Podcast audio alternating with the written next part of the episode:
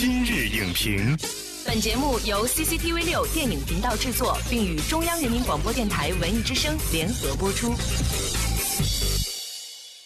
品头论足话电影，今日就评八分钟。大家好，欢迎收听文艺之声今日影评，我是陈明。电影《解码游戏》在八月三号正式上映。这部电影在开拍之初呢，就打出了元气偶像高颜值组合这样的招牌。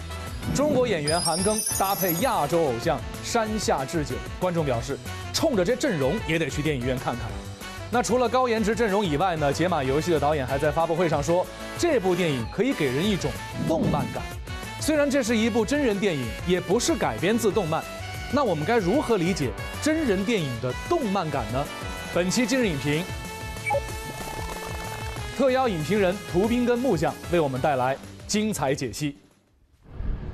欢迎图斌跟木匠做客今日影评。主持人好，大家好。今天我们要聊的电影呢叫《解码游戏》，可能光听名字呀，很多观众会觉得好奇，这是一个怎样的游戏？而游戏背后又潜藏着什么秘密呢？所以呢，要听我们的木匠来为我们介绍一下影片剧情。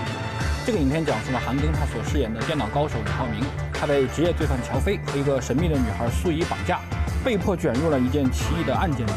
原来乔飞和苏怡的真实身份是卧底的刑警，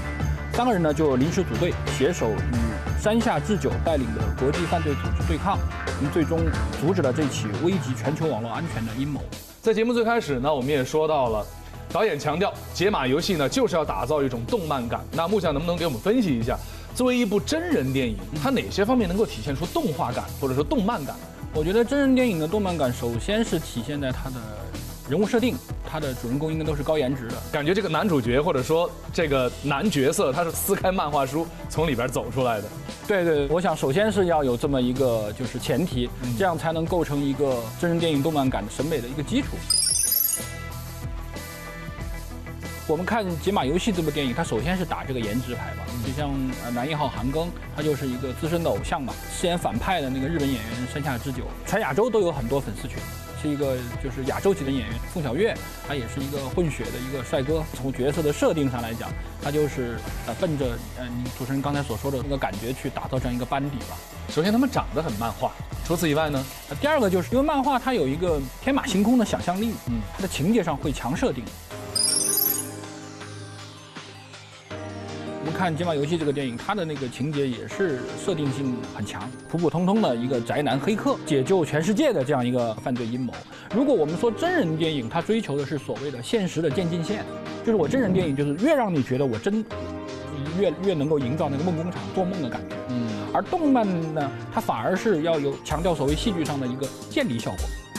我这就不是现实生活中的解码游戏呢，它虽然说有想象力和它架空的情节的虚构性。但实际上，总的来说，我觉得解码游戏中的动漫感还是比较浅层的。那么热血的海盗船长，却混成了是宅男。我宅怎么了？宅犯法呀？但是我们说到这个漫画感哈，一般，要不然你就是出现在一部动漫电影当中，对对，要不然的话呢，你是一部。动漫改编成的电影，是漫改电影，对漫改电影《解码游戏》。那么为什么它也会有动漫感，或者说它追求动漫感的原因何在？《解码游戏》首先它从片名中它有游戏感，同时呢，它又强调它的这个动漫感，就是它是跟 A C G 文化紧密结合的。所谓 A C G 就是三个英语单词：animation、comic、game，就是动漫、漫画、游戏。而这种文化呢，是我们现在年轻观众他耳熟能详的。我觉得这可能是。像《解码游戏》这样的电影，它即使不是一部漫改电影，它也要追求动漫感的原因所在。其实我们能看到啊，这部电影呢，在努力的拉近和年轻观众之间的距离。比如说呢，韩庚是第一次挑战去饰演一个宅男极客这样的角色，那女主角李媛呢，既能够当打女，又挑战了一把萌妹子的扮相。那这样一部竭力想把年轻观众拽进电影院的电影，它能够完成它的目标吗？把年轻观众想得太简单，我我能理解，就是主创他是想通过这种方式来拉近跟年轻观众的距离，但实际上不一定非得我得拍一个网络高手黑客，这才叫有网感。号称说我找了几个像漫画里走出来的一个主角来演，那观众就一定买单吗？这是不对的。你要拍一部高科技犯罪的电影，你就把你的场景、把你的这个悬念包袱、把你的这些故事给打磨好嘛。解码游戏呢，它虽然说有一个所谓的网络世界和黑客的这样一个设定。但实际上，它并没有给我们在荧幕上营造这样一个有抽离感奇观式的这样一个异世界，而这个就是跟它所标榜的动漫感，我觉得也是不匹配的。我相信也会阻挡很多年轻观众进入到这个故事中。动漫感的话，不仅仅指的是比如说它的。画面呈现出来的一种美学范畴的东西，嗯嗯，还包括它里边的这种精神内核。韩延导演的两部作品就是比较成功的例证，就一个《动物世界》，一个是《滚蛋吧肿瘤君》。你去看那个《滚蛋吧肿瘤君》，它里面有大量的那种天马行空的想象式的段落，但是它又跟一个绝症女孩她求生，她最后的这个心路历程又是紧密结合在一起的。她的那种对生命的追求，对美好和幸福的向往，她的那种热血，对希望的不放弃，我觉得这真正的是符合所谓的漫画精神。同时也也内化到了这部电影中，《动物世界》我觉得也做得很好，因为它的这种动漫的呈现直接参与了叙事，而且是里面非常重要的部分。他设计了男主角，他会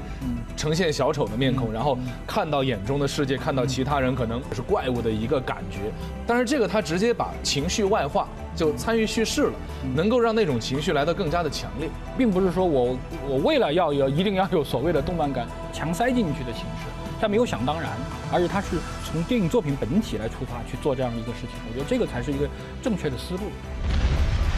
老子宁可做一辈子披荆斩棘的小丑，也绝不会变成你们这群人渣的样子。那真人电影动漫感，嗯，到底是不是未来的一个发展方向？我觉得肯定是，因为呃。随着现在的这个年轻观众越来越成为主力，随着这种热爱这个 A C G 文化的观众越来越多，即使他们去看真人电影的时候，他们可能也会受到很多动漫文化的影响，就不自觉地把一些自己对于动漫的一些审美的要求和标准，他会套用到真人电影。从这个角度来讲，呃，我相信未来可能会有越来越多的真人电影会去自觉或者不自觉地去追求动漫感，但是也不并不意味着我非得刻意的去强调。其实有很多电影它。并不去刻意强调动漫感，我反而觉得有动漫感。最后还是要怎么样把它最激动人心、最能让观众有代入感、最热血、最让人就是呃看到艺术的那个感召力的那一步，把它内化到你的电影作品中，这个才是所谓真正的真人电影动漫。好的，感谢图斌跟木匠的精彩点评。动漫感不应该只是一种为了吸引年轻人的功利的概念，